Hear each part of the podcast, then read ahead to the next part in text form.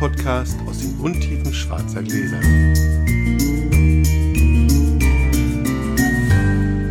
Schönen guten Tag. Hallo Sascha. Willkommen zur Ja. 99. Folge 99. Und wir müssen ganz zurückhaltend sein, weil wir gleich noch eine Live-Session haben auf Insta mit den nordrhein-westfälischen Blindfliegern sozusagen, mit der Weingruppe. Denn die letzte Folge war nicht so erfolgreich. Wir haben in Dresden, glaube ich, drei oder vier Leute zusammengebracht ja. zu einer bestehenden Weingruppe. Ansonsten haben sich nicht so viele gemeldet. Heute setzen wir das fort mit Hamburg. Ich kann dir gleich schon sagen, 100. natürlich Berlin Ja. und 101. dann Frankfurt. In Berlin hatten wir schon Nachfragen, tatsächlich. Ja, genau. Frankfurt auch schon. Äh, Also 99 Hamburg heute. Wenn ihr in Hamburg eine Weinrunde sucht und keine habt und euch mit Gleichgesinnten zusammentun wollt, hinterlasst einen Kommentar unter Folge 99 auf dem Podcast, auf dem Blindflug-Podcast, auf dem Schnutentunker Blog. So rum. Ihr wisst schon, wie gemeint. www.schnutenpunker- schnutentunker.de und dann Genau. sucht ihr nach Folge 99 und in den Kommentaren treffen sich die Menschen und am besten gebt ihr eure Insta-Adresse an. Da seht ihr auch immer die schönen Bilder zu den Weinen übrigens. Genau, da können genau. nicht gespammt werden. So, wollen wir loslegen? Ja, bitte. Der Würfel ist dabei. Vielleicht. Vielleicht. Ja, Eins, hurra. fünf. Dann fang noch mal an. Ich fange an. So, ich habe mich bei dem Wein jetzt umentschieden, ganz kurzfristig. Hatte ich gerade, habe ich Felix gerade erzählt. Also gibt es jetzt eine ganz frisch geöffnete Flasche. Ja. Schnick, schnack. Ich gehe mal erstmal nebenan. Also eigentlich hatte ich einen Pinot aus der Schweiz, aber irgendwie hatte ich jetzt auch keinen Bock, den zu nehmen. Also gibt es jetzt was anderes. Und zwar gibt es einen klassischen Riesling, Gut Hermannsberg, Kupfergrube GG vom Jahr oder aus dem Jahr 2010. Na, so ein Cowboy-Schluck. Naja, wir können ja, müssen ja nicht alles austrinken. Genau, wir müssen ja zurückhaltend sein, nicht, dass wir die Leute da auf Insta voll lallen nachher. Hallo. Aber vielleicht ist das auch die Erwartungshaltung. Könnte man, sein. man weiß es nicht so ganz genau. Zum Wohl.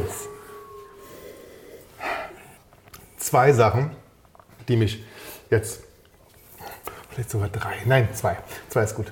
Zwei Sachen, die mich ein bisschen erst getriggert haben in der letzten Zeit. Eine, die mich sehr ärgert hat und eine, die mich nicht so ärgert. Die eine, die mich sehr ärgert hat, du weißt ja, ich wohne hier in so einer, sagen wir mal, urbanen Gegend. Ja. So, so könnte man das sagen. Ne? Ja. Ganz in der Nähe ist die Rieger Straße. Für die, die nicht aus Berlin sind, die, das ist eine Straße, die war lange besetzt, in großen, also nicht in großen Teilen, aber die hatte besetzte Häuser und so weiter. Inzwischen gibt es da, glaube ich, nichts wirklich Besetztes mehr. Aber immer noch eine heftige linke Szene. Ja. Die mir da auch sehr recht ist. Ohne Wenn und Aber. Die, die da wohnen und so, das sind alles wirklich, glaube ich, größtenteils Patent. Ja. Also vielleicht ein bisschen eigen, aber mit Sicherheit ähm, bereichern sie die Ecke hier. Was ich nicht leiden kann und warum ich das nicht leiden kann, ist, ich habe letzte Woche, ich nach Hause komme abends, alles gut und bin dann nächsten Morgen runter, ähm, auch alles gut, habe nichts gesehen. Und mittags ruft mich jemand runter, also mein Handwerker, sagt, du Sascha, komm mal runter, irgendwer hat hier dein Motorrad umgeschmissen. Oh. In der Nacht schon. Oh. Der, und zwar war es tatsächlich, also und das ist einfach tatsächlich sozusagen ein Fakt, äh, irgendwer aus dieser Ecke da hinten, nicht, also ich bin mir sicher, nicht die da wohnen, ja? Ja. Aber da sind ja auch immer ganz viele, sagen wir mal, Jugendliche mit, mit, ähm, mit gewollt linker Prägung, die, wenn sie ein bisschen mehr getrunken haben, gerne gegen den Kapitalismus in jeglicher Form sind. Aber ich nehme an, du hast dein, dein Motorrad ist wahrscheinlich unter einer Hülle. Man sieht gar nicht, ob es Nee, jetzt nee, steht Doll ist normal. oder steht normal. Aber tatsächlich haben sie, also sie sind ja nicht nur meins, sondern sie sind also hier randalierend durch die, durch die, durch die Straße gezogen, haben Mhm. ihre Motorräder umgeschmissen. Natürlich haben sie bei ein paar Mercedes in die Spiegel abgetreten. Mhm. Und ähm, unter anderem dann unten bei den, bei den Gastronomen und die ganzen Tische umgeschmissen und sowas. Und da frage ich mich doch immer, wo denn da der Sinn und Verstand dieser Aktion ist. Also, weißt du, also wirklich, ich verstehe ja eine Kapitalismus kritische Haltung wirklich in, in, in jeglicher Hinsicht. Kann man ja wirklich haben. Aber mein Motorrad wurde, wurde tatsächlich gegen einen Mercedes gestoßen. Jetzt weiß ich nicht, ob sie mein Motorrad umschmeißen wollten oder den Mercedes treffen wollten. Völlig wurscht. Ja? Der Typ, dem der Mercedes gehört, ich dann getroffen, ist ein, ist ein, ist ein Mercedes Coupé, ganz hübsch. Ja? Ja. Aber, das gehört einem kleinen Bauarbeiter, der seit Jahren, auf, also klein, aber er ist ein Bauarbeiter, der seit Jahren auf dieses Ding hinspart. Ja. Aber wirklich seit Jahren und sich wahnsinnig gefreut hat, dass sich vor drei Monaten das Ding neu gekauft hat. Und jetzt hat er schon sozusagen den ersten quasi relativ teuren Schaden an der Tür. Und da fragst du dich doch, mit welcher, mit welcher Idee die so eine Sache machen und warum. Und das hat ja auch tatsächlich für mich nichts, überhaupt nichts mit irgendeiner Kritik an irgendwas zu tun, sondern das ist der pure dämliche und dusselige Zerstörungswille. Ja? Einfach irgendwas kaputt zu machen und das dann aber auf eine politische Gesinnung zu schieben. Das finde ich noch viel, viel kritischer und viel krasser, finde ich. Wir zerstören teure Autos und Motorräder und was weiß ich was. Also Konsumkritik. Konsumkritik. Aber das ist etwas einfache, eine etwas simple Form, die vorzutragen, aber ich glaube, als solche soll es verstanden werden. Oh, jetzt ich, aber da komme ich wirklich also überhaupt gar nicht drauf klar. Ja? Also mein Motorrad hat jetzt tatsächlich dann ähm, hat einen relativ großen Schaden, ja? Ja. weil Lenker verbogen und sowas, Dell im hm. Tank und sowas. Kann man, also man kann es alles reparieren, aber es ist halt echt ein teurer Spaß. Lustigerweise war ich, wusste ich gar nicht mehr, Vollkasko versichert. Also alles gut, kein ja. finanzieller Schaden per se bis jetzt jedenfalls, ja. Aber ich ärgere mich darüber wirklich die Platze. Und da tut es mir auch, das ist dann mal was, wo ich, mich, wo ich mich dann wirklich auch schwer tue, sozusagen. Ich bin ja grundsätzlich deutlich mehr links als alles andere, ja. Mhm. Also äh, auf jeden Fall Mitte, Mitte deutlich gegen links gerichtet, so, ja. ja. Aber es fällt mir dann ja total schwer, ein, mein Verständnis dafür aufrechtzuerhalten für so eine Aktion und auch für dann auch dann tatsächlich für, für, diese, für die Region, die sich hier hinten anstreckt, ja, wenn, wenn dabei ähm, sowas mit rauskommt, das, das tut mir schon ein bisschen weh, mhm. auch für die Leute, die da wohnen, weil ich ehrlicherweise wirklich ganz stark davon ausgehe, dass es nicht die Leute sind, die hier hinten wohnen, in der, in der Riga Straße.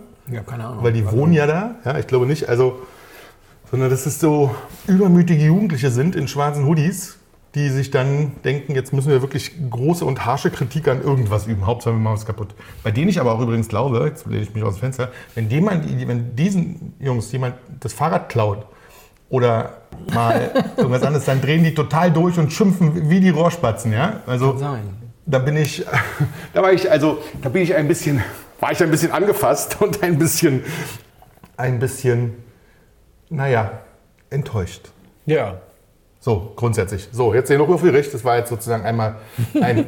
musste ein, raus. Musste raus, ein Aufregerthema, um, um zu sagen, äh, manchmal sind sie alle einfach nur total bescheuert und dämlich. Das ist wirklich schlimm. So, jetzt kommt ein Thema zum nächsten nochmal. Es geht ein bisschen um Wein. Das ist immer besser. Warte, ich trinke mal einen Schluck. Hm.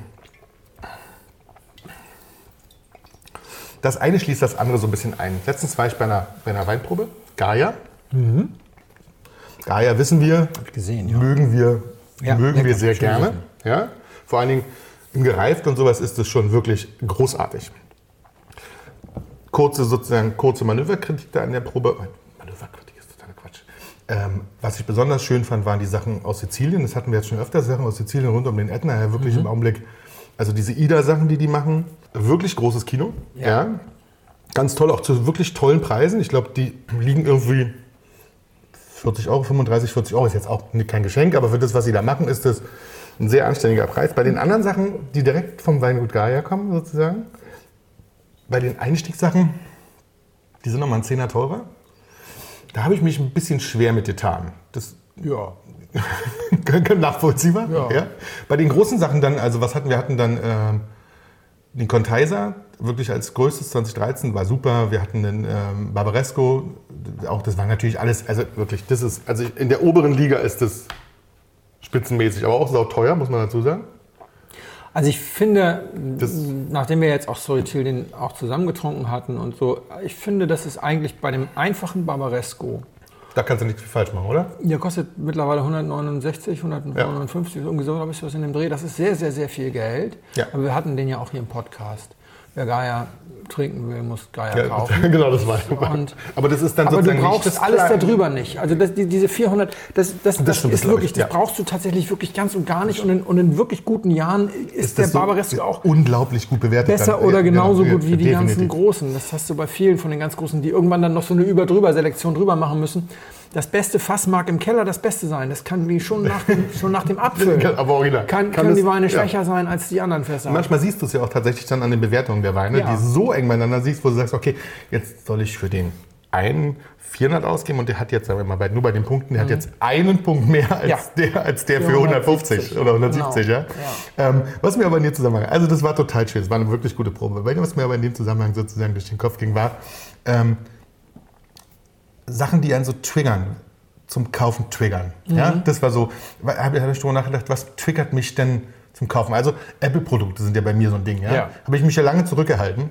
Ja? Jetzt habe ich mir so eine, so eine Apple Watch Ultra gekauft. Ja. Natürlich, weil ich Extremsportler bin, das ist ganz klar. Ja, ja. Logisch, klar. Ich weiß, Weil ich, bin nur, ich bin ja ständig nur unterwegs auf den Bergen, in Meine, den die. Gewichte, die du jeden Tag die, die, die, die Treppen rauf schleppst. Das ist Ja, also- irre, oder? Also dich. Ja, ja. Das ist jetzt wirklich das ist Wahnsinn. Also Extremsportler Ja. hoch. Ja.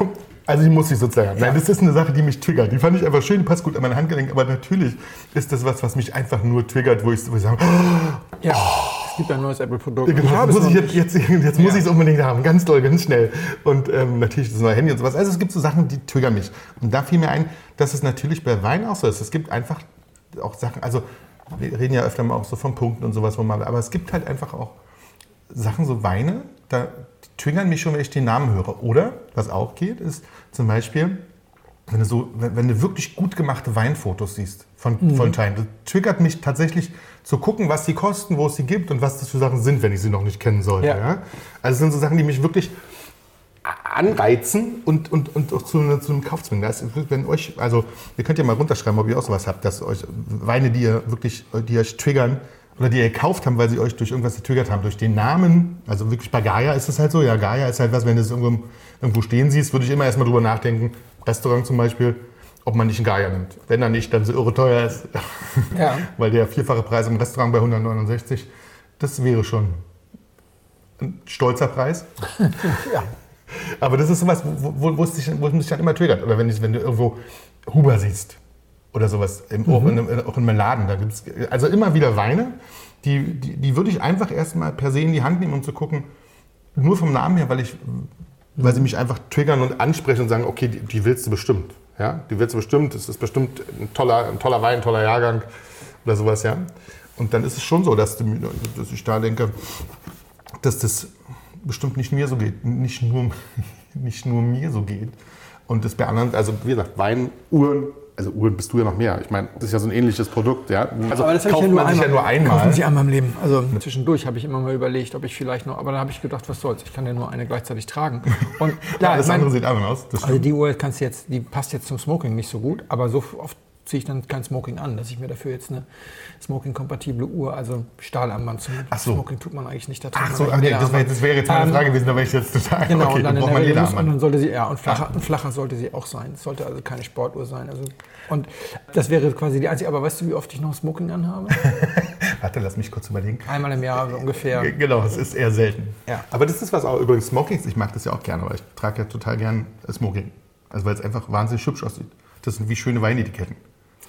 Ja, das, das ist, mag das auch, aber es gibt wenig Gelegenheit dazu. Und wenn ich jetzt irgendwie Anzüge anziehe, dann denken immer alle irgendwie, oh, hast du noch was vor? Oder dann am Wochenende habe ich mal einfach mal einen Anzug angezogen und habe meine Frau prompt gesagt, oh Mensch. Musst du noch aber- weg? Nee, aber jetzt bist du, oh, jetzt bin ich underdressed. Und so. Dann habe ich gesagt, nee, ich zieh doch einfach nur einen Anzug an. Mein Gott. Ich finde das total schön. So, okay, gut. Die Sachen, die mich, das waren die Sachen, die mich kurz getriggert haben. Wir müssen ein bisschen Ja. hier Stoff sparen für die 100. Folge. Da, Ja. da haben wir viel zu erzählen. Also Ähm. bei den, nochmal ganz kurz äh, von mir mit dem, mit dem, äh, man muss das dann kaufen. Das ist bei mir eine lang, lange Zeit so gewesen. Mittlerweile ist das komplett weggebrochen. Komplett. Weil es eben zu nichts Gutem führt. Ah, ja. Ja, weil du dann irgendwann da stehst mit den vielen Jahrgängen von irgendwas und sagst, ja, wann trinke ich das denn? Also, Ja, gut, das aber ist, okay. das ist, äh, aber ich sag mal, da bin ich einfach mittlerweile praktisch veranlagt. Also ich kriege von einigen Händlern, kriegst du ja immer so die E-Mails, der neue Jahrgang eines Weines, Genau. den sie gekauft haben, ist da. Das Ja, äh, gut, triggert mich gar nicht mehr. Doch, also das triggert mich schon, aber es Ja, triggert, glaube ich ich. kaufe Ja, natürlich das triggert die meisten Leute, deswegen schicken die diese Mails Genau. übrigens. Ja, also die machen das nicht, weil die so erfolglos sind, diese E-Mails. Bei mir ist es, ist es einfach so, dass, dass ich immer wieder mal dann doch angefangen habe und dann gedacht habe, ach Gott, was vergeht mir eigentlich, wenn ich jetzt einen Jahrgang XY nicht habe. Na gut, das mache ich aber auch nicht. Ich kaufe ja nicht jeden Jahrgang von irgendwas. Aber es ist schon Früher so. habe ich das gemacht. Ja, das habe ich. Aber das, bei ein paar Sachen habe ich das auch gemacht. Das stimmt. Ja, also. Aber es ist halt immer so, wenn, wenn ich in irgendeinen Weinladen, ich laufe ja immer in irgendeinen Weinladen, wenn ich Mhm. irgendwo bin, also gerade in einer fremden Stadt. Ja. Und dann ist es ja schon so, dass es dann, dann triggerst du ja durch den Laden und guckst, was ist irgendwie an geilen Etiketten, also nicht an geilen Etiketten, aber an geilen Wein da und dann fällst du schon auf die, auf die coolen Namen und suchst ja auch ein bisschen nach den coolen Namen immer so Ja. ein bisschen und guckst, ob es was Gutes gibt und sowas. Ja, und vielleicht bei manchen Händlern findest du auch mal was, weil die schon seit Ewigkeiten da rumstehen. und dann geile Preise haben oder so ein kleiner Händler, der nicht nachpreist und sowas. Der Jagdtrieb kommt dann auch noch zum Tragen. Also Ja. Jagdtrieb. Jagdtrieb, äh, das hat furchtbar äh, angefangen. Das hat sich ganz schnell beruhigt, aber ich habe gesagt, boah, ist das sauer. Und dann war das so karg und dann war das so ein bisschen flüchtig und dann musste das ein bisschen wärmer werden und ein bisschen geschwenkt werden und dann wurde das sehr, sehr angenehm. Es Der braucht ein bisschen Luft tatsächlich. Ja, der braucht ich, ich hab, ich, ja, ja. habe ihn jetzt ja wirklich gerade aufgezogen. Dieses späte Umentscheiden. Ja. Aber wir haben ja ein bisschen geschwenkt und ich, ist auch noch was drin. Und dann hat es mir gut gefallen. Es hat ein bisschen Gerbstoff Ja. und äh, so ein ganz angenehmes, leichtes Bittertönchen, aber eine satte Frucht und eine gewisse Süße, bei der ich erst dachte, als erstes dachte ich so, äh, muss ja eigentlich Riesling sein, auch roch auch sehr nach Riesling. Dann dachte ich zwischendurch so, ach, ist das eigentlich wirklich Zucker oder ist das vielleicht Shannon? War ich dann so ein bisschen unentschieden und Also ich Ja. mochte das, ich habe meine zweite Flasche tatsächlich. Die erste hatte deutlich mehr Luft. Die hat, Ja. die, hat mehr, die hat mehr leben und atmen können sozusagen. Das war Ja. jetzt war vielleicht wirklich das spät umentscheiden. Ich mochte das, ich mochte das gern. Ich habe, äh, meine Erwartungen waren an den Wein waren durchwachsen. Ja. Aber er hat sich, dann, hat sich dann tatsächlich mit Luft und sowas wirklich schön präsentiert und hat mir wirklich, also beim Flaschetrinken viel Spaß gemacht. Ich Ja. glaube, dass der auch dann so, so sich, also jetzt nochmal ein bisschen, wie gesagt, wie du sagst, mit ein bisschen Luft und ein bisschen, Ja, die, ein bisschen Wärme und sowas Genau, der, gut der, der entwickelt. Bitterton muss ich noch ein bisschen zurückziehen. Also es ist so, von, von, für diejenigen, die jetzt hier fragen, was, das ist so ein bisschen Grapefruit mit Häutchen. Ja, also die Häutchen sind ja auch ja. das Bittere so. Das ist mit, mit Häutchen. Das ist also diese, diese Diese leicht weiße noch drauf, meinst du dann? Wenn, du- wenn, du- Nee, nee, diese, die, die dazwischen sind. Ach so, also normalerweise okay. schneidest du ja, die Grapefruit so auf, dass du nur Genau, das Fruchtfleisch raushast, weil, dieses, weil diese Zwischenräume so ein bisschen, so ein bisschen bitter sind. Also nicht das Weiße, sondern die.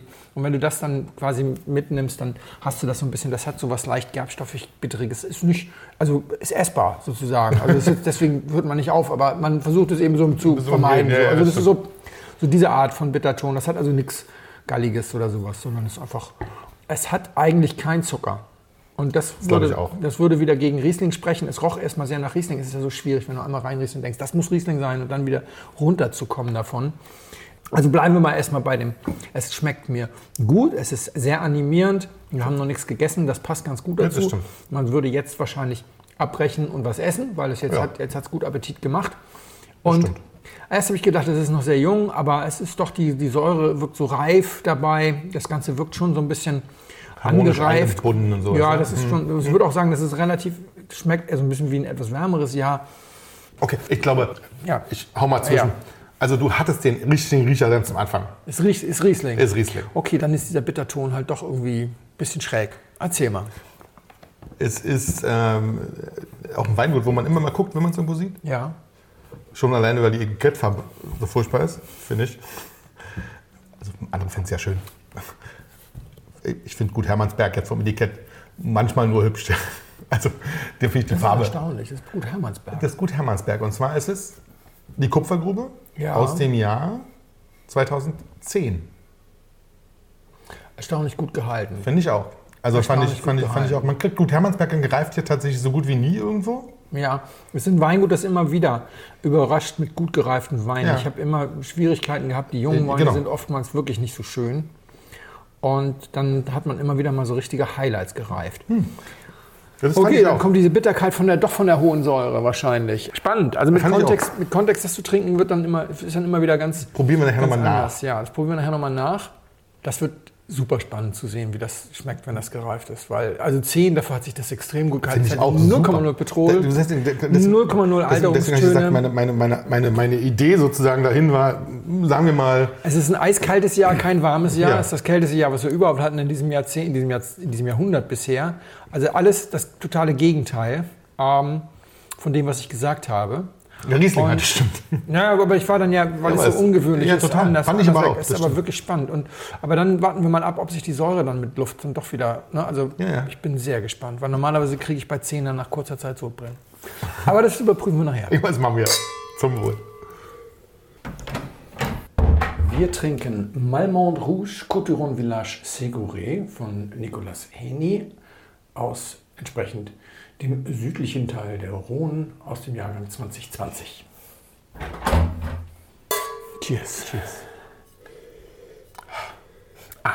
Es wird Herbst, das stimmt, jetzt wird es langsam wieder röter. Es wird Herbst, es wird röter.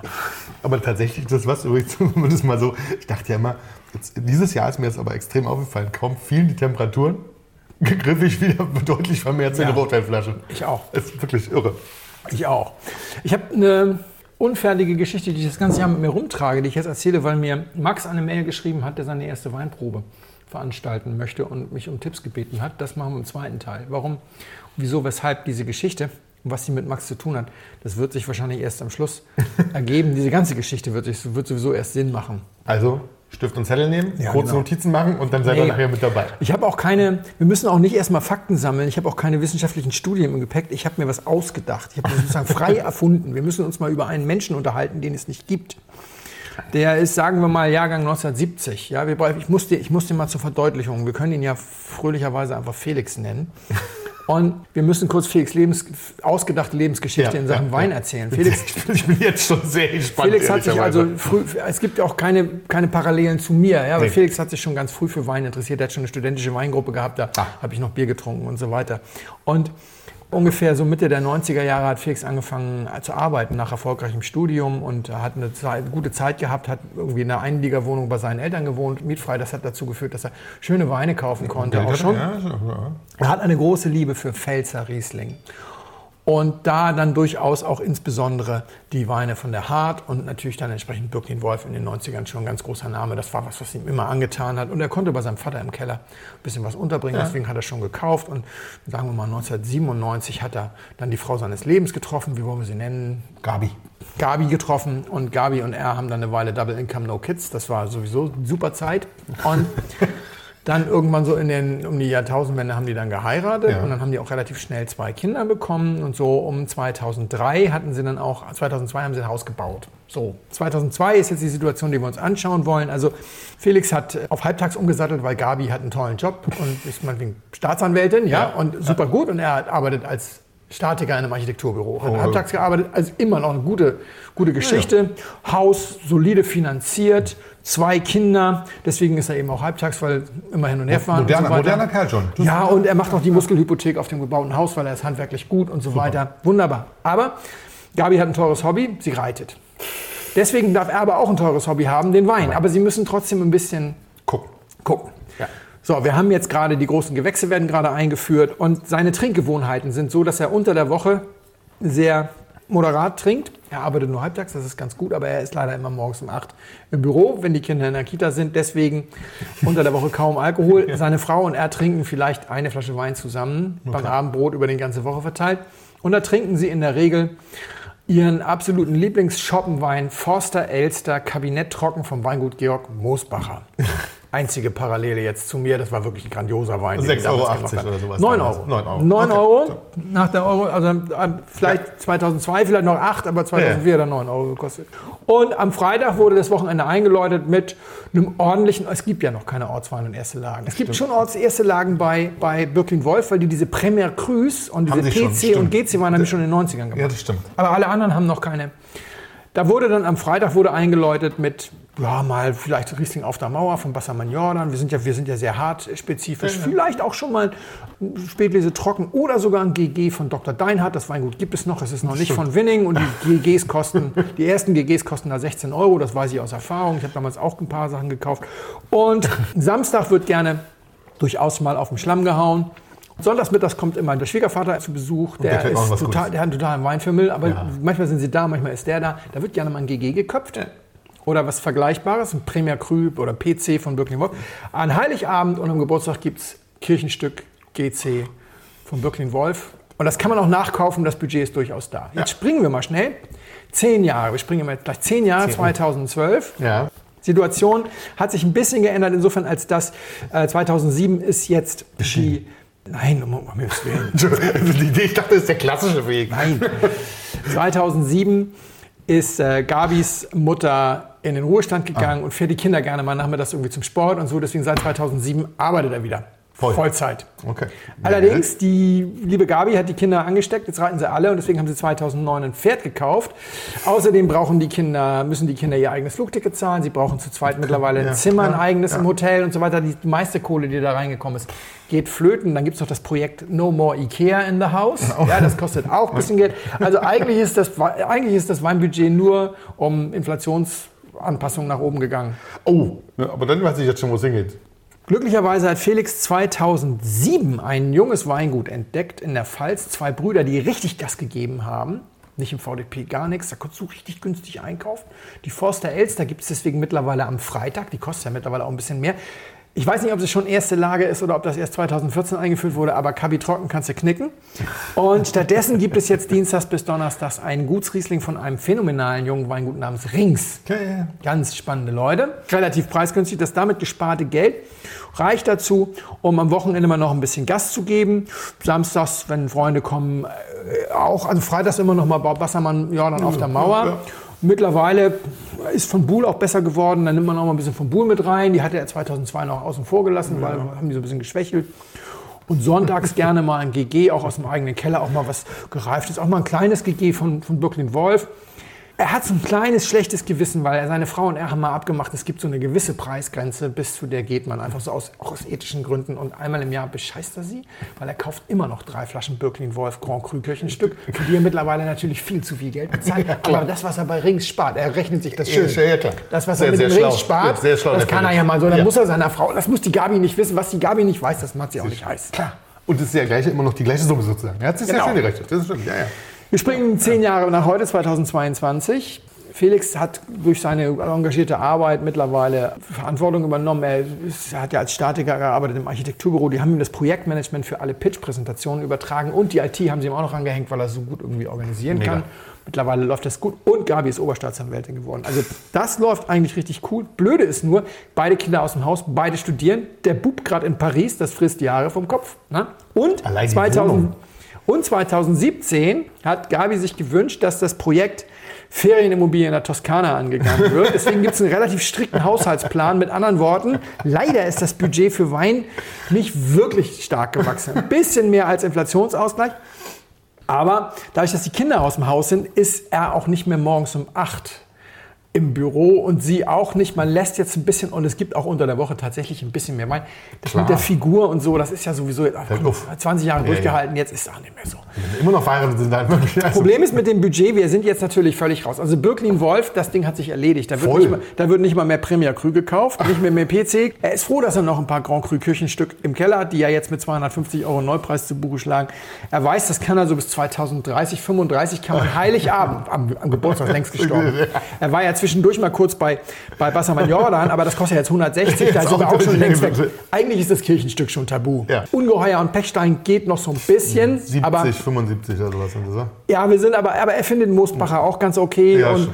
und so. Und da gibt es ja so ein paar, aber ja, Ja, im Wesentlichen ist es eigentlich so, dass er jetzt mal durchgesetzt hat, dass 75 die neue Grenze ist, damit man wenigstens das ab und zu mal so ein bisschen kaufen kann. Die Rings sind in den VDP gekommen und sind mittlerweile vom ganz Preis her. schön teuer. Zum Glück hat er in so einem lustigen Blog 2014, 16 irgendwie entdeckt, da gab es so einen Margaretenhof, glaube ich, heißt der eine, und Scheuermann heißt der andere. Da hat er dann so kleinere Ja. Weingüter. Und sein derzeitiges Pensum, weil auch mehr Wein getrunken wird, muss man irgendwie gucken, wie man es macht. Montags ist sowieso frei, also zwei Tage, zwei Tage in der Woche machen die beiden alkoholfrei, aber sie trinken halt beide, dadurch muss er ein paar mehr Flaschen insgesamt haben. Also unter der Woche gibt es so Gutsweine von, von diesen schönen Nachwuchsbetrieben. Freitags gibt es jetzt eine erste Lage, nicht immer nur Foster, Elster, auch mal dies oder das, aber auch manchmal, um ein bisschen zu sparen, auch den Wassermann Jordan auf der Mauer. Das ist ja ein Ortswein. Es gibt mittlerweile überhaupt Ortsweine öfter mal, die gab es ja früher nicht. Samstag gibt es nur selten, nur wenn gute Gäste kommen.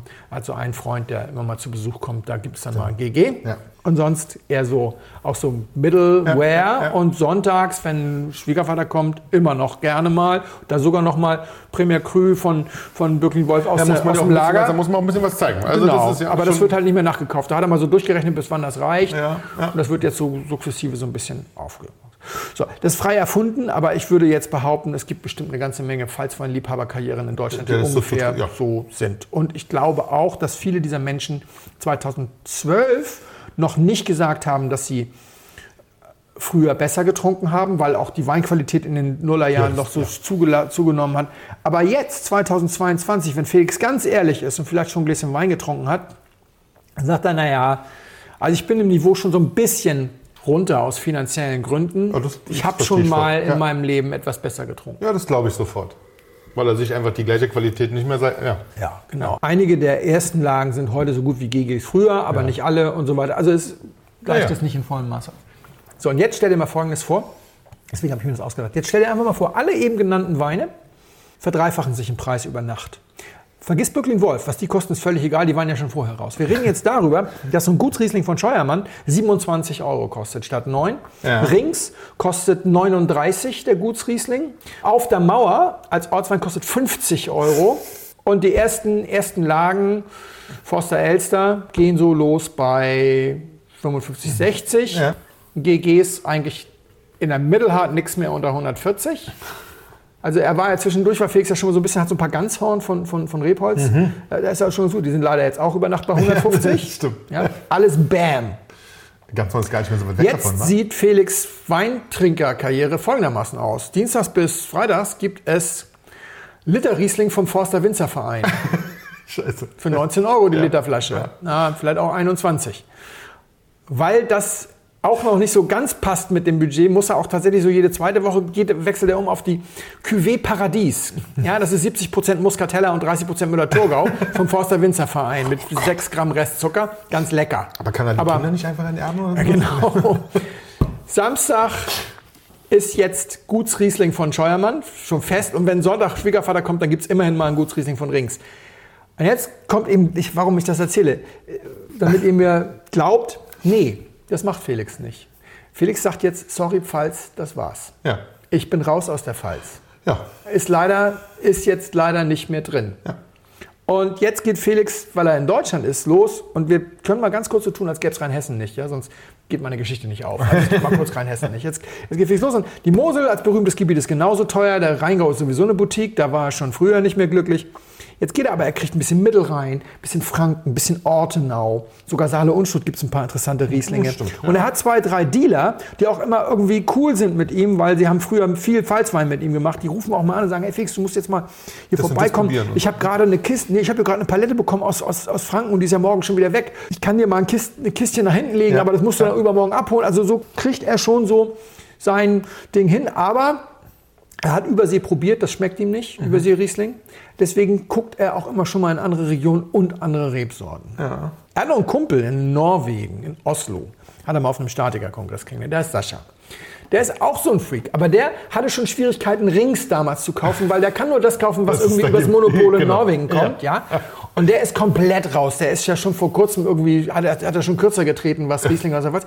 Der kriegt dieses ganze Zeug aus der Ortenau und so gar nicht. das stimmt. der ist komplett weg vom Riesling. Der freut sich, dass er noch ein bisschen Riesling im Keller hat. Der ist auch nicht anti-Riesling. Aber er sagt, sorry, Sorry. Da ja nicht, ja, ja genau. Das kommt ist halt nicht mehr, ich bin jetzt woanders unterwegs. Ich erzähle das deswegen, weil das ist wieder so eine von den typischen Geschichten, die wir in Deutschland nicht mitkriegen, weil wir in einem Erzeugerland leben. Wir können uns erstens immer noch mal den nächsten Scheuermann suchen Ja. und zweitens äh, wird bei uns sehr viel Wein erzeugt, auch sehr viel guter Riesling. Und deswegen können wir uns überhaupt nicht vorstellen, dass ein Gutsriesling auf einmal über Nacht 27 Euro kostet. Es gibt auch keinen deutschen Gut, vielleicht der von Böckling Wolf, ich weiß nicht, was der mittlerweile kostet. Ja. Aber der kratzt vielleicht dann 20. Ansonsten ist der zweiteuerste ist, ist Weil und der ist noch weit von 20 entfernt. Da kriegst du immer noch Ortsrieslinge für 20. Deswegen können wir uns das so nicht vorstellen. Dass das in anderen Ländern, insbesondere in äh, Märkten, die keine Erzeugerländer sind, also London, Skandinavien, äh, London ist kein Land, sorry, England, Skandinavien und so weiter, ganz anders ist. Weil das ist passiert, was ich gerade erzähle. Das ist passiert im weißen Burgund. Das weiße Burgund ist tatsächlich ziemlich so gelaufen und das ist etwas, was mir deswegen die unfertige Geschichte, das ist mir dieses Jahr so im Laufe von verschiedenen Recherchen Ja. ist mir das so begegnet. Also die Leute, die das weiße Burgund lieben, haben vielleicht Anfang der Nullerjahre noch Mon stimmt. Montrachet getrunken. Die haben vielleicht noch, ich habe eine Kladde gefunden, meine ersten weißen Burgunder, die mich total ja. begeistert haben. Das waren Chassagne Montrachet. Das waren Premier Cruise aus dem Chassagne Montrachet und damals konnte man trinken Premier Cruise und dann vielleicht die, die Ortsweine und am Sonntag hast du vielleicht sogar ein Grand Cru getrunken. Ja, ja. Und die Leute sind aber schon Mitte der Nullerjahre da rausgespült worden und dann reingespült 2,5 so worden. richtig teuer wurde alles. Das- Genau, Ja. dann sind die rausgespült worden, aber die sind dann ins Meursault geflohen. auch keine schlechte Wahl. Meursault gibt es kein Grand Cru, gibt es nur Premier Cru, aber Meursault war alles super. Und zusätzlich auch ins Chablis, Premier und vor allem Grand Cru. Also genau. ne, das Ja. war dann so die Ausweich. So haben wir irgendwie weiterhin und die Leute haben gesagt, ich trinke eigentlich auf keinem viel schlechteren Niveau. Naja, wenn man ab und zu mal so ein Montrachet im Glas hatte, dachte man, ja okay, ganz da kommen wir vielleicht nicht ran. Aber es war alles gut. Und jetzt kostet mittlerweile, habe ich gesehen, dieses Jahr habe ich jetzt gesehen, die Premier Crus sind gar nicht so explodiert. Die sind immer noch ab 70 Euro zu haben. Aber versuch mal jetzt ein Meursault Dorflage unter 35 zu kriegen, ist aussichtslos. Das wird schwierig, das stimmt. Ja. Und das Spannende ist, und so kam ich auf die Cuvée Paradies. Wenn du jetzt sagst, na gut, dann nehme ich halt den Bourgogne Blanc von den Meursault. Ja, Leute, das ist Aligoté. Ja, Ja. Dagegen ist ja Muscatella eine Edelrebe. Also wir haben einen hier im Podcast gehabt. Genau. Es gibt einen Grund, warum der überall verboten ist im Burgund und nur als Burgund, als Bourgogne Blanc genau. gefüllt werden darf und keine einzige, nicht mal Regionalappellation den irgendwie zulässt, Genau. weil sie selber glauben, dass das nicht die größte Rebsorte der Welt ist. Steht halt irgendwo, muss abgefüllt werden. Cuvée Paradies. Ja. Wir können uns das immer nicht so vorstellen. Ne? Aber genau das ist tatsächlich für viele Leute passiert. Das stimmt. Die wollten dann, jetzt könntest du theoretisch sagen, ja, dann gehe ich jetzt halt nach Peu-Fussé. Also ich gehe ins Maconnais, ich gehe ins, ins Maconnais und kaufe jetzt irgendwie Macon Blanc, weil es ist auch alles Chardonnay und dann für die bessere Sache so ein bisschen Peu-Fussé oder so. Und die sagen eben nach dem zweiten oder dritten Abstieg, sagen die, Nee, nachdem ich im Montrachet halt angefangen habe, ja. übers Meursault und Premier Cru und Grand Cru ähm, Chablis, dann nochmal abgestiegen in Chablis Ordinaire und, und äh, Meursault Ordinaire und jetzt soll ich nicht mal mehr das jetzt, nee.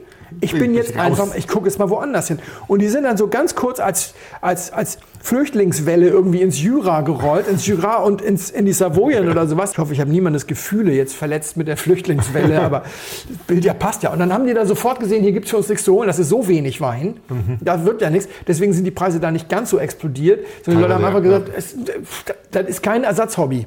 Und dann sind sie irgendwo anders hingerollt. Und ich habe mich immer gefragt, wo rollen die denn hin? Übrigens, wenn ihr euch jetzt fragt, wo sind die Weine hin? Die Weine sind nach China. Das, äh, darüber reden wir auch noch immer wieder mal wieder. Die Weine sind tatsächlich nach China, weil das ganze verfluchte Meursault, Village und Premier Cru sind 420 Hektar. Das ist zufällig ungefähr so viel wie Forster, Ungeheuer, Pechstein, äh, Elster, ähm, Kirchenstück und was es dann noch so in Forst gibt. Drumherum Du musst vielleicht noch ein paar Hektar in Deidesheim leihen, dann bist du aber auch schon durch. Das ist das gesamte Meursault. Plus 180 Hektar auf dem politischen Landkreis Ja, ja. Meursault, die als Bourgogne Blanc Aligoté gefüllt werden. Das ist natürlich, das ist eine Million Flaschen oder was? Das ist zwei, Schnell weg. zwei Millionen Flaschen, ist schnell weg. So, wo sind die hin? Die sind tatsächlich ganz überwiegend nach Grünspanien. Und das fing an mit einer Pressemitteilung im Februar, dass Vega Sicilia 12 Hektar im Rias Baixas gekauft hat und jetzt 20 Millionen Euro für den Neubau des Weinguts bereitgestellt hat. 20 Millionen. Millionen. Ja, das ist schon krass. Per Pressemitteilung. Da waren die 12 Hektar schon gekauft. Die wollen auch nochmal, glaube ich, 88 Hektar dazu kaufen, aber dafür zahlen sie, wenn sie hochkommt, 8,8 Millionen. Selbst für die dann noch bleibenden 11,2 Millionen kannst du da einen Palast Palast hinstellen, hinstellen. ja, ja. Das kannst du dir nicht vorstellen. Und warum machen sie das? Weil sie einen Protzpalast hinstellen wollen, weil die machen da demnächst einen Weißwein, den es nicht für 42 Euro geben wird. Die haben sich vorgenommen, da den teuersten Weißwein Spaniens zu machen. Machen wir uns nichts vor. Sehr wahrscheinlich, ja. Sonst würde man keine 20 Millionen anlegen. Ja. Und dazu kommt, Sascha und ich haben vor vier, drei Jahren haben wir einen Wein getrunken, der heißt La Comtesse. Da heißt nur Com nee, La Comtesse. Com La Comtesse vom Paso de Barantes. Und das ist ein Weingut, das gehört der Familie der Marques de Murieta, den Castillo Iguay gehört. Und das haben die im Rias Baixas gegründet. Und War sehr gut übrigens. war sehr gut. Ja. War für mich etwas irritierend, weil er neues Holz hatte. Burgund lässt grüßen. Normalerweise haben die meisten Albarinos nicht so viel neues Holz oder gar kein neues Holz. 42 Euro damals, war, glaube ich, der Jungfernjahrgang. Das war genau der erste. Ich glaube, wir 2016. hatten den ersten, genau. Ich war jetzt in Spanien und ich wollte gerne mal überprüfen, ob die eigentlich immer noch so viel Holz haben. Man hat mir diesen Wein kaufen wollen. Ich habe den nicht bekommen. Ich habe den nicht mal bei El Corte Inglés oben in der Weinabteilung, äh, äh, äh, bekommen in Marbella, wo es 17 verschiedene Jahrgänge Petrus gibt. Und zwar immer in drei Flaschengrößen. Den gab es nicht. Dann habe ich ein bisschen gegoogelt und festgestellt, die Comtesse hat eine Exportquote von 98 Prozent. Krass. 98? Zwei Prozent davon bleiben im Inland. Kein Okay, Wunder, da dass kann ich sehen, genau. Ja. Die habe ich nirgendwo gesehen.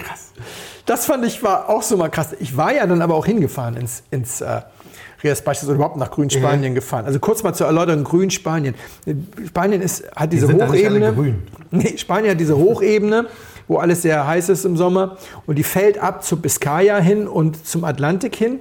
Und dann kommt eben ein Teil, politisch ist es eigentlich Galizien und das Baskenland. Und in der Mitte gibt es noch einen kleinen Flecken, der heißt Bierzo. Der gehört politisch zu Kastilien und Leon, also zu Rueda, Ribera und so. Wird aber gerne eigentlich sozusagen zu Galizien gepackt. Und dieser ganze Streifen, der bis zu 1800 Millimeter Niederschläge hat, dagegen ist Hamburg ja irgendwie eine Wüste. Äh, Dieser ganze Streifen, der heißt Grünspanien, weil er eben verdammt grün ist. Und in Galizien wird halt der ganze Weißwein gemacht, in Bierzo wird auch vor allem auch Rotwein gemacht. Und die machen Godeo im Bierzo und auch in Valdeorras und so. Und ansonsten auch vor allem natürlich Albarino, 94% Albarino in Rias Baixas. Und das geht jetzt in Export. 4000 Hektar hat dann, hat- weil die nächste, 4000 Hektar haben sie jetzt, das ist eine Verdopplung in zehn Jahren im Rias Baixas. Mehr geht jetzt auch langsam nicht mehr, weil das ist diese wahnsinnig steile Landschaft da, in die du das, muss das terrassieren. Das hat man früher von Hand gemacht, als man das alles noch bezahlen Ja, ja, konnte. jetzt Als die- schwierig. Jetzt wird es schwierig. Dann habe ich außerdem gesehen, also Telmo Rodriguez ist jetzt da. Ich glaube mit zwei oder drei Wineries. Als ich jetzt hingekommen bin, hatte der gerade wieder eine gekauft. Natürlich ist Torres da. Palacios war ja immer schon in, hatten wir glaube ich sogar, hatten wir im Podcast seinen Roten aus dem Bierzo, den Petalos. Aber das ist ja der Neffe und er zusammen. Die haben jetzt noch zwei weitere Wineries irgendwie, La- Laura Bolo und so. Rennen alle dahin. Alle.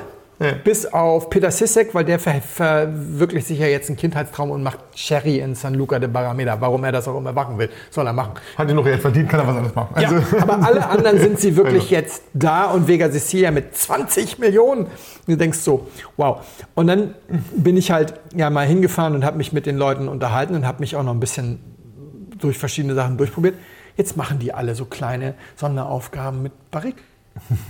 Also ich war bei, bei zum Beispiel Adegas Castro Brey, die den Sin Palabras machen und die machen total, ich will den für meine Vipino-Kollektion haben. Wir sind da noch am Arbeiten. Das ist total spannend, weil die alles auf einmal holen. Das ist so ein kleines Tal, das gehört denen komplett. Und die holen alles auf einmal und haben einen riesigen äh, Gärtank, in den das alles reinkommt. Da wird das komplett einmal sauber alles durchgegangen und dann wird aus diesem Grundwein wird die Spezialselektion und der normale Wein gemacht, wird aufgeteilt sozusagen.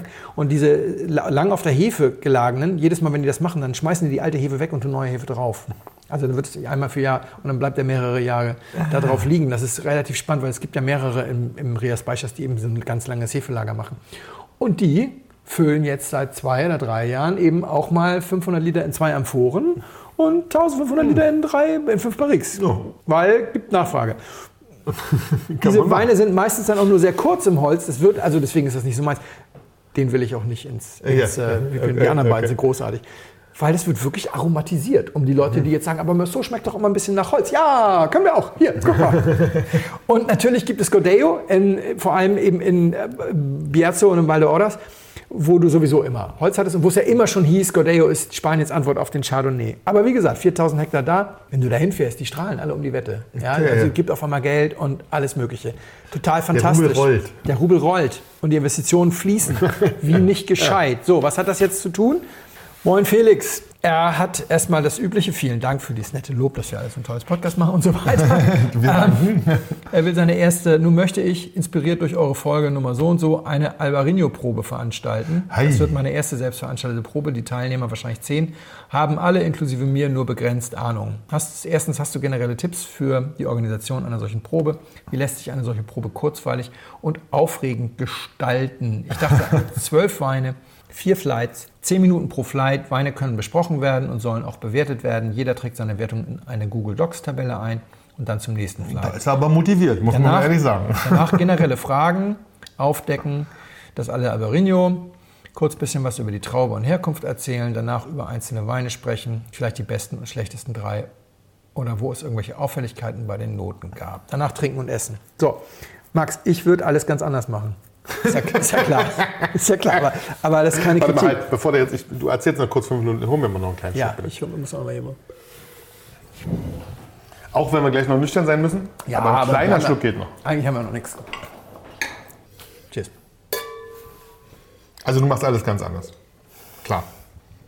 Es ist Ich finde es auch übrigens, ich fand's, ich find's, also für die erste Probe sehr motivierend. Genau, wegen der ersten Probe. Lieber Max, es, Professor C. Bernd Sucher hat in seinem wunderbaren äh, Benimmbuch Hummer, Handkuss, Höflichkeit, das denke ich mir nicht aus, das ist wirklich ein fantastisches Buch. Das ist ein geiler Titel auch übrigens. Ja, ist auch ein geiler Typ, weil ich habe das Buch deswegen, also ich sammle Benimm-Bücher, aber die meisten sind totaler Quatsch und ich mache mich so ein bisschen darüber lustig. Aber er hat mal gesagt, da, wo das Wissen um Benimmregeln genutzt wird, um einzelne Menschen auszugrenzen, wird für jeden gut erzogenen Menschen schlechtes Benehmen sofort zur Pflicht. Also wenn ich irgendwo am Tisch sitze, es gibt Hummer und da werden Leute schief angeguckt, weil sie nicht wissen, wie sie das essen sollen, dann muss ich, wenn ich ordentliches Benehmen habe, sofort anfangen, den Hummer mit den Händen zu essen. Um Äh. die Diskussion von vornherein im Keim zu ersticken. So. Damit hat er mich bekommen, sozusagen. Dieses verstehe. Buch ist wirklich sehr lebensklug. Und er hat den schönen Satz geprägt, vielleicht hat er ihn zitiert, aber er ist geil. Gäste haben fürchterliche Rechte. Und das ist so. Und lieber Max, du wirst das erste Mal auf brutale Art und Weise die Rechte deiner Gäste beschneiden. Und das wird durchaus interessant. Wenn ich Leute einlade, die Leute sind immer die gleichen, die sehen sich manchmal nur bei Weinproben, dann fangen die irgendwann an zu quatschen und dann fahre ich dazwischen. Und ich erwische mich immer, dass ich dann gar nicht so freundlich bin und sage, so Leute, Der ist herrisch, der, der ja, ich bin herrisch. Ich bin, ich bin ein Zuchtmeister als, als Der Brotmann ist dann herrisch. Also hier, wir sind hier ihr nicht zum müsst- Spaß. Ihr müsst dann euch ein bisschen vorstellen, wie mit so einer, also er hat so ein Lederkostüm eine genau. kleine Peitsche, Hand, sieht aber ein bisschen sexy aus, aber ist sehr streng. Und du wirst erleben, dass es auch Gäste gibt, die damit Schwierigkeiten haben, die nämlich gewohnt sind, dass sie der Mittelpunkt jeder Feier Ja, sind, weil okay. sie sehr eloquent sind und so. Und auf einmal bist du der Mittelpunkt. Und auf einmal grätschst du die ab. Und ich sag dir, wenn du zehn Teilnehmer hast, drei werden damit echt irritiert umgehen. Und einer, da, einer davon heißt Max. Das kann ich dir auch schon sagen. Deswegen musst du Druck aus dem Kessel nehmen. Ja. Erster Punkt, keine Blindprobe. Erste Probe, auf gar keinen Fall Blindprobe, weil dann haben die Leute auch noch Angst, sich zu blamieren. das dann hast du nämlich nachher da zehn Leute sitzen, die sind total still. Zweites Thema, Blindprobe mit nicht so erfahrenen Leuten. Du servierst Albarino, nach dem zweiten Flight sagt einer, oh, ich weiß, das ist Berliner. Und alle, ja, genau, glücklich. Und dann fangen sie an und sagen, das ist aber ziemlich sauer für einen, Alba, für, für, für einen Berliner. Das ist aber jetzt ein bisschen, und so, oh, nein, Leute, das ist kein, ja, was ist es? Nee, kann ich nicht sagen. Mhm. Schwierig. dir. Ja. Zweiter Grund, warum es nicht blind ist, Vor allem, wenn alle unerfahren sind, ja. Wir haben schon mal vor 100 Jahren in der Folge habe ich erzählt, es gibt Bewertungsproben, Bestimmungsproben, Kontextualisierungsproben. Mach auf gar keinen Fall mehrere Sachen gleichzeitig. Also entweder du willst von den Leuten wissen, wie es ihnen gefällt, oder du willst, was es ist. Fühl sie nicht vor, sondern frag sie, wie es ihnen gefällt. Da gibt es nämlich kein richtig und falsch. Das stimmt. Ja, Also nur- finde ich super. Gerade auch bei Albarino ist Ja. das wirklich, das ist sehr fair. Deswegen werden sogar ja. die Flaschen auf den Tisch gestellt. Dann haben die Leute noch den Jahrgang und so weiter. Ja, vor allem, wenn sie alle so unerfahren sind, macht das viel mehr Sinn, definitiv. Ja. Nächste Änderung, Dreierflights, aber auf gar keinen Fall Zweierflights. Zweierflights reichen vollkommen. Zweierflights sind eine super Hilfe, weil jeder Mensch kann relativ gut entscheiden, welchen von zwei Weinen er lieber mag. Schon bei dreien wird das schwierig. Ja, vor allem brauchst du auch echt viele Gläser, das wollen wir noch dazu sagen. Also bei den Gläserpreisen heutzutage bist du ja bei 10 oder sind 30 Gläser, das muss man sich auch erstmal leisten können auf dem Tisch. Das kommt auch noch. Und dann fängst du an mit einer kleinen Anekdote und Geschichte über den Alvarino. Da habe ich ja jetzt eine geliefert, deswegen habe ich die Geschichte erzählt. Damit du, erzähl sie kürzer als ich. Du musst Oder ja du nicht. lässt einfach, nee, das geht natürlich auch, da haben wir nämlich 10 Euro, du lässt die einfach laufen kurz.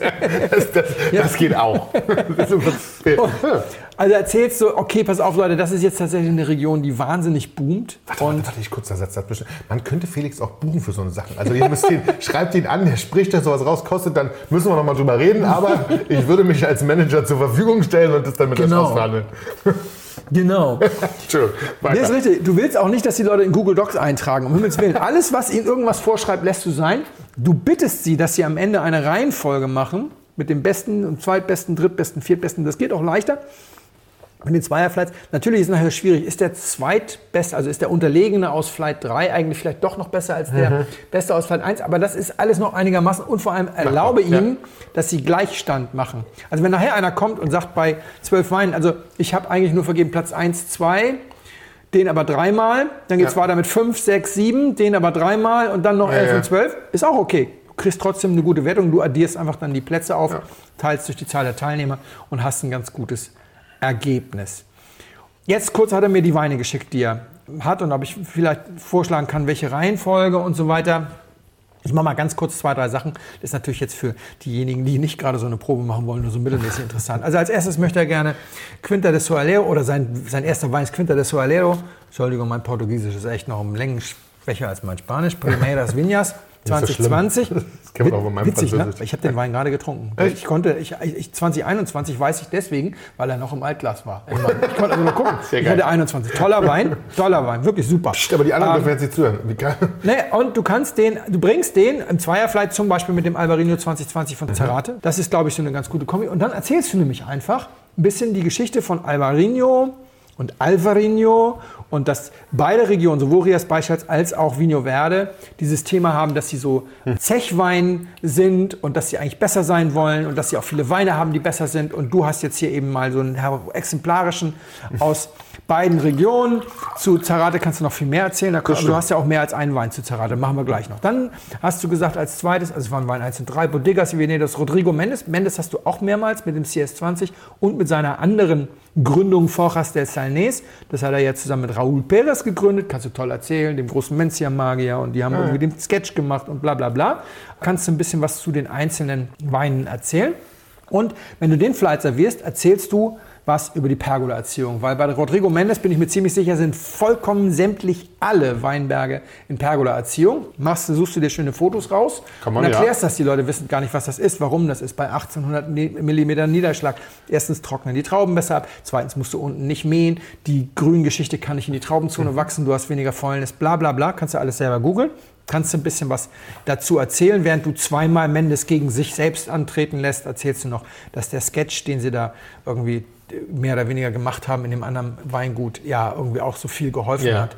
So, solche Anekdoten bringst du zu jedem einzelnen Wein. Dann willst du nochmal Zerrate, Trastavina, Albarino, äh, deine, seine Lage ist auch ein schöner Wein, den willst du mit irgendwas kombinieren. Da musst du mal gucken, 2019 hast du bestimmt noch was anderes. Da könntest du zum Beispiel erzählen, dass der Opa von, dass der Opa von dem Zerrate, Mann von Ologio Pomares, das ist eine lustige Anekdote, der hat das wichtigste Albarino-Festival gegründet in den 50er Jahren des letzten Jahrhunderts mit einem Wettbewerb. Problem war nur, er hat den Wettbewerb dann fünfmal hintereinander gewonnen. Das war ihm ein bisschen blöd. peinlich, also hat er verfügt, dass das Weingut Zerrate erst wieder teilnehmen darf, wenn irgendjemand anders dreimal hintereinander gewonnen hat. Also wenn es einen ebenbürtigen Gegner Gegner. Also steht Ologio Pomares Zeit seines Lebens jetzt auf diesem Fest und kann keinen Wein anstellen. So habe ich es zumindest mal gelesen. Kannst du auch mal googeln. ist ja das, ist, das sind so Anekdoten, mit denen du dann quasi die, Leute Weine, abholst, ja? äh, die, Leute, die Leute abholst. Dann kommt Passo de Señorans mit der Selección Añada. Klar, kannst du auch mal die Folge hören. Den hat Sascha mir mal eingeschenkt. Da habe ich mich schwerstens blamiert. Ist natürlich total spannend, darüber zu reden. Du hast den Klar. 212er, wie lange das auf der Hefe liegt, dass das geht, dass Ganz das nicht spannend, ja. oxidiert. Das ist ja super spannend, findest du alles im Internet. Du hast übrigens noch keinen Gegner für den Wein. Der kommt im letzten Flight, das kann ich dir schon sagen. Du hattest hier jetzt überlegt, Palacio de Fefinianes, äh, den 1583 zu nehmen. Das ist der aus dem Barrique. Das ist einer von diesen neu gegründeten. Ja, Könntest du machen, sodass du zwei Spielarten hast. Aber der ist natürlich sehr jung und der ist ein bisschen, äh, der ist noch zu jung, um ihn eigentlich ja. so zu trinken. Würde ich mir überlegen, weil du es auch 21er hast hier auf der Liste. Bei Palacio de Fefinianes kann ich dir nur sagen, da würde ich in jedem Fall den einfachen nehmen, weil 1924 ist das Etikett, 1924 28 ist das Etikett gestaltet worden. Ja. Und äh, das ist der erste, das sind nicht die ersten, die den reinsortig gefüllt haben, weil Albarino gab es schon vor, aber den reinsortig gefüllt und international als Albarino ah, vermarktet okay. haben, mit genau dem Etikett. Und dann erzählst Original. du, ja, okay. und dann erzählst du ja. den nämlich. Und in dieser Flasche, das ist nämlich die Schlegelflasche vom Riesling, weil Albarino, die kleine Weiße vom Rhein, alle dachten ja ganz lange, Das wäre Riesling, der von Pilgern auf dem Jakobsweg nach Santiago de Compostela gebracht wurde. Und deswegen haben die das damals da reingefüllt und tun das bis heute.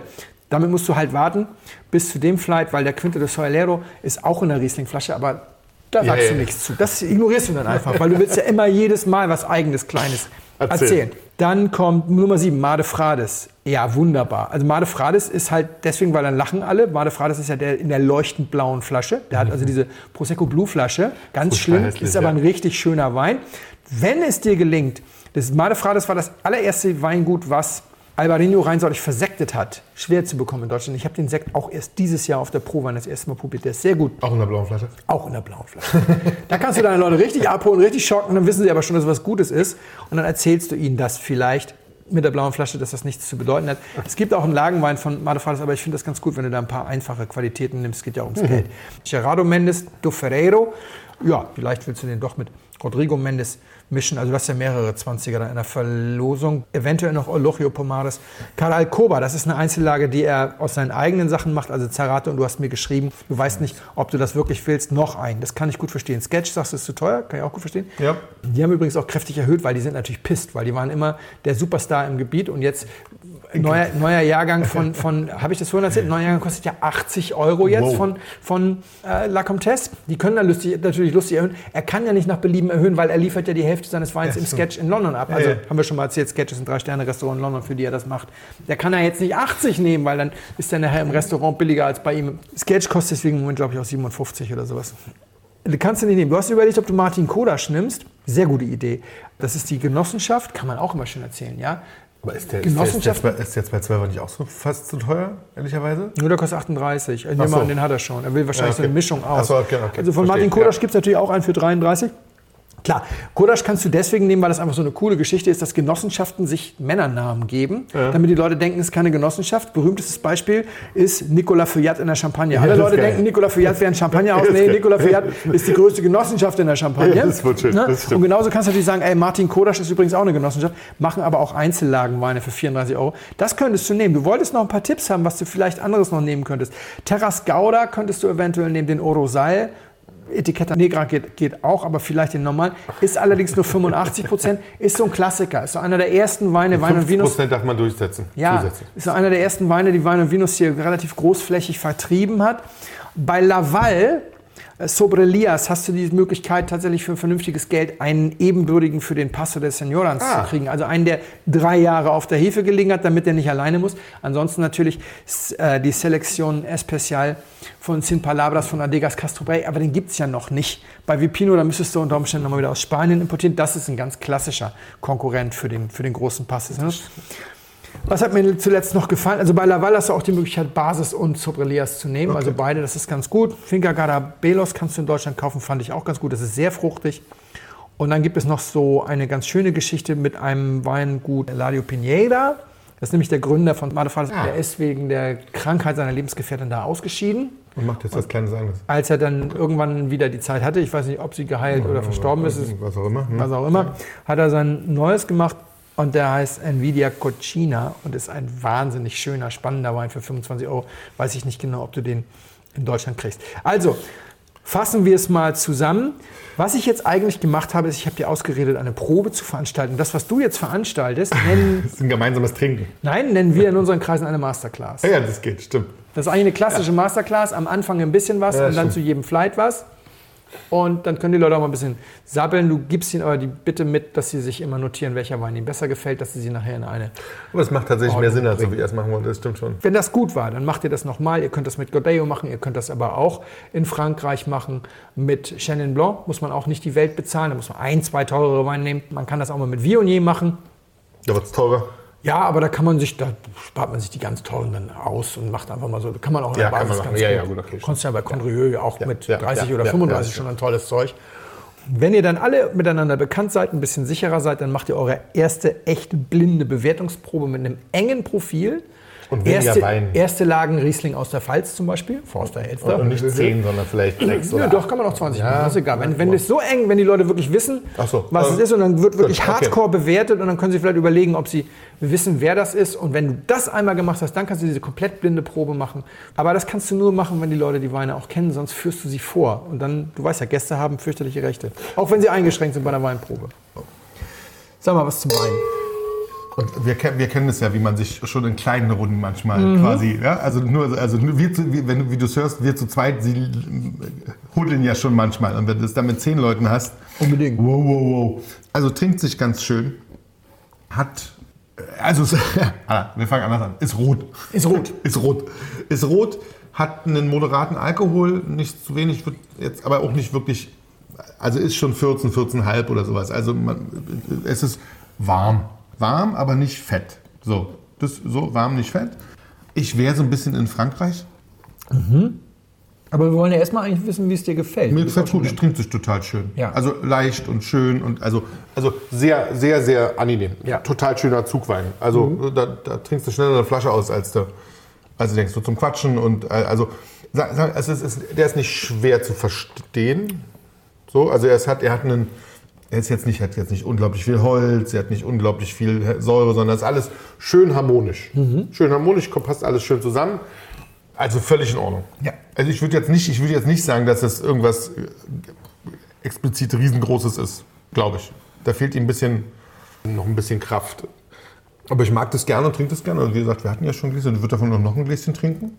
Wäre so ein bisschen, ich wäre, also erstmal ist das nicht sehr alt, glaube ich. Ja. Das ist irgendwie 18 vielleicht, irgendwie sowas. Ich, es ist so ein bisschen, es hat so ein, so ein bisschen so ein südfranzösisches Geschmacksprofil, wie ich es eigentlich ganz gerne mag. Ja. Ja, das ist so, das hat so, also dieses, so ein bisschen Sonne, aber auch nicht so viel, finde ich. Also es ist nicht, nicht riesig fett. Also es ist jetzt nicht, ist jetzt, ist kein Chateauneuf de Pape. Dazu fehlt ihm so ein bisschen ist er zu schlank. Genau, da, hat er noch mal, da fehlt ihm der Wumms zu, ja, das, das, den du da hättest haben wollen, egal ob das jetzt, wie man das sagen will. Ähm, hm. Und für weiter unten ist er auch, der ist er auch zu schlank sozusagen. Also in Richtung Languedoc und sowas wird das alles viel zu warm und viel zu dick. Mhm.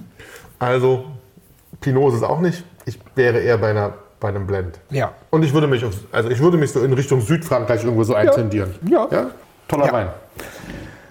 Wir sind tatsächlich mit einem, ich sag mal, doppelten Flickflack mit Anlauf und du bist im Chateauneuf, du bist nämlich direkt daneben sozusagen. Wir Ah. sind genau auf der Ecke. Wir sind auch ein bisschen, äh, boah, jetzt habe ich mir natürlich nicht aufgeschrieben, wie die genaue Verteilung ist, aber ich glaube, wir haben ein bisschen Syrah dabei. Wir sind in Seguré, das ist aber noch kein eigener Das ist ja ein voll modernes Etikett für diese Ecke. Ja, ist ein ganz modernes Weingut. Ich habe vor drei Coteau Wochen darüber Village. gesch ja, ich habe vor drei Wochen darüber geschrieben. Ich habe mir mal den Spaß gemacht, etwas, was ich das letzte Mal gemacht habe, als ich aus dem Dao wiederkam, dir einfach was einzuschenken, was ich auf einer Weinreise hatte, über die ich schon geblockt habe, weil das ja immer mal ganz schön ist im schwarzen Glas.